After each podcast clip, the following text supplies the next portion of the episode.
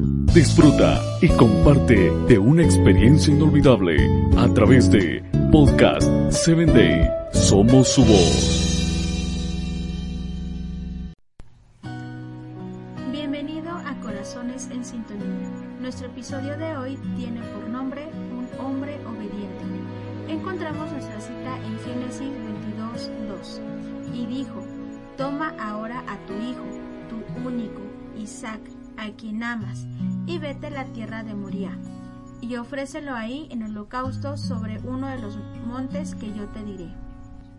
Durante la vida de Abraham sucedieron muchas cosas, desde que Dios le pidió emprender un viaje, procesar un duelo, despedirse de su familia y solo hacer un viaje con su esposa y sobrino. Dios le había prometido un hijo y le había también cambiado su nombre. Se llamaría Abraham, que significa Padre de multitudes. Finalmente, Dios cumplió su promesa y permitió que Abraham tuviera un hijo con Sarai, su esposa. Así nació Isaac. Dios mismo le había prometido a Abraham un hijo de Sara, sin que él se lo pidiera. Sabía que su esposa era estéril y no por eso dejó de amarla o se lo reprochaba. Dios le había dicho que de ese hijo haría una nación grande. Pero aunque Dios sabía que su siervo era fiel, decidió hacerle un llamado, algo que si lo pensamos a detalle parece incongruente, pues llama a Abraham para que le ofrezca en sacrificio a su único hijo, cuando nunca antes y nunca después Dios había pedido sacrificios humanos. Suena realmente incomprensible el llamado que Dios le hace a Abraham. Él había pasado por momentos difíciles y en algunos momentos había perdido la confianza en Dios y había pecado. La idea, una vez leído todo el pasaje, es que Dios prueba a Abraham, no para saber él mismo qué grandeza había en la fe y la obediencia de su siervo, sino que la intención divina es dar una oportunidad a Abraham para que él mismo, como patriarca, reconozca su fe y en ella se afirme.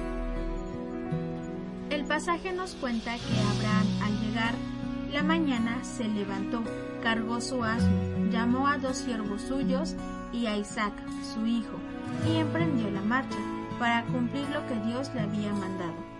En toda la historia no encontramos algún momento en que Abraham se haya negado ante la petición de Dios, en que se enojara y ocultara a su hijo, o renegara al padre de cómo cumpliría su promesa si le estaba pidiendo a su único hijo. Durante el camino de Abraham a Moria, el lugar que Dios le había indicado, pudo huir, tomar otro camino. Imagina lo que pensaba mientras caminaba.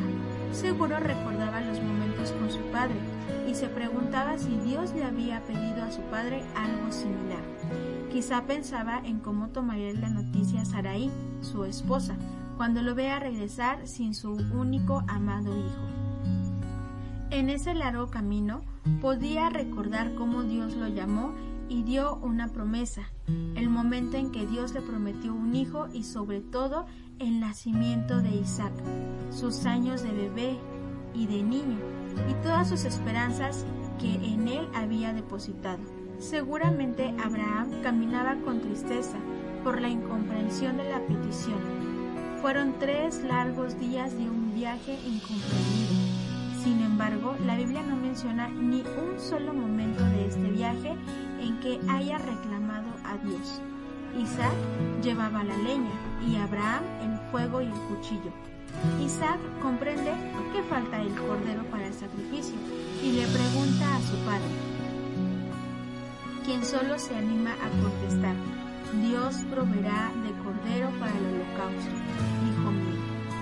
Se puede sentir la tristeza en las palabras de este padre, con profundo dolor aguardaba la promesa de Dios.